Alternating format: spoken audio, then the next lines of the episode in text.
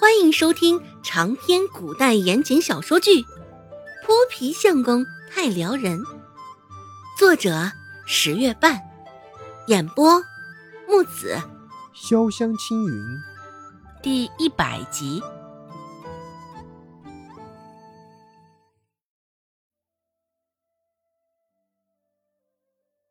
李正颇有几分厌恶的扫了一眼走到他面前的孟婆子。皱着眉头，下意识的往旁边多走了两步，似着孟婆子身上带着病的瘟疫一般，唯恐避之不及。李正继续说道：“我瞧着你们家二丫头的衣裳有几分的破旧了。”孟婆子笑的脸上的褶子就跟秋日里的菊花一般。孟婆子说道。没关系，没关系。哎呀，医生什么的，小事儿，小事儿而已。哎呀，你看，不必这么考究。更何况咱们这芝丫头长得本来就难看。呵呵，李正大人，你也不必太放在心上啦。听得他这般埋汰周芷，李正不悦的看了他一眼。李正不以为然道：“小姑娘家家的。”出门也该体面些。你们周家能够狠心，我一个外人却是瞧不下去了。待会儿啊，我会着我家那个媳妇儿去镇上，挑个几匹颜色好的布送来。孟婆子道：“，李正大人，你也是有心了，让你破费了，这怎么好意思呀？”一口一个李正大人，孟婆子态度的反差着实有些大，也是因为心虚。此刻的八戒想着诊金的同时，又想着能减少祠堂的捐钱。李正一脸的平淡，没什么感情的说道：“也没什么破费的，毕竟事出突然，贫的让纸丫头随我走了一趟。”这点诊金也不算什么。孟婆子何其精明，一下子就察觉到了李正言语之中的意思。孟婆子原本还舔着一张老脸笑着，现在听到李正的话，笑容扯不开了，一脸错愕。孟婆子巴巴的问道：“呃，诊诊金？不错。”给纸丫头的那几匹布，就是我的枕巾。李正瞧了一眼孟婆子，拧着眉问道：“怎么？你有什么想法？亦或是你有什么意见？”声音有几分威严感的存在。孟婆子愣愣的看了他一眼，愣是摇了摇头，不敢说出自己内心的半点不悦。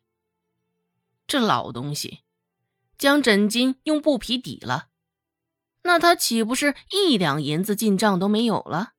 孟婆子心里骂道。思考了片刻后，孟婆子心里渐渐释然了。哎，没关系，得了布匹，到时候拿出去卖了，钱还是他的。像是读懂了孟婆子眼中的金光，有意无意的，李正又继续补充了一句。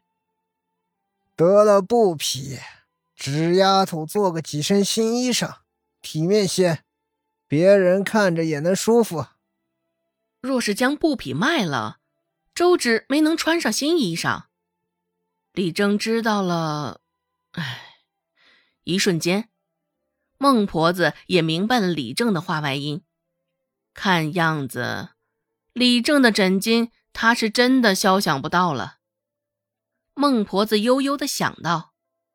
话说完，李正也没有再顾及孟婆子，转手对着周芷点了点头。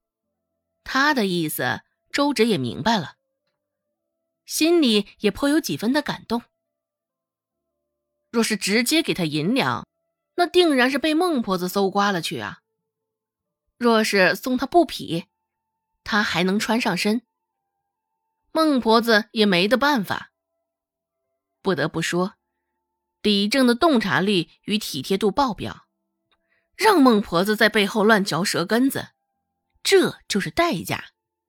在孟婆子注意不到的地方，周芷低低的对着李正道了声：“谢谢。”过了没多久，唐氏就来了，带了两匹颜色较为娇艳的布。孟婆子看在眼里，不爽在心里，只是偏偏嘴上又没法多说什么，只能皱着眉头看着唐氏笑脸如花的经过他面前。当着孟婆子的面，唐氏将布匹交给了周芷，笑着说道：“ 这几块布啊，颜色鲜艳又不俗气，恰恰呢就是为了适合你这个年纪的丫头。嗯，改天呀，拿着这几块布去裁缝那儿做几身漂亮的衣裳。”周芷微微的点头，心里的确有几分的触动。嗯，婶子有心了，这回给你们添麻烦了，也替我谢谢李正爷爷。想到先前对周芷的偏见与误会，唐氏心里还有几分心虚与忏悔。现在看着面前的周芷落落大方，的确是个不错的丫头。唐氏摆摆手，说什么麻烦谢谢的。这回我们是要多谢谢你呀！没有在周家久留，唐氏送完了布匹，很快就离开了，也没有来得及坐上片刻，或是喝上一口茶。孟婆子一双眼睛肆无忌惮的在周芷与那几匹布上扫着，只是想到先前李正的话，只能将他贪婪的欲望埋在心底了。罗氏在房间里早就暗中观察了许久。唐氏一走，罗氏就跃跃欲试了。只是碍于孟婆子在场，罗氏也不好直接出面。等着周芷回房间后，罗氏这才悄悄的往他房间内摸去。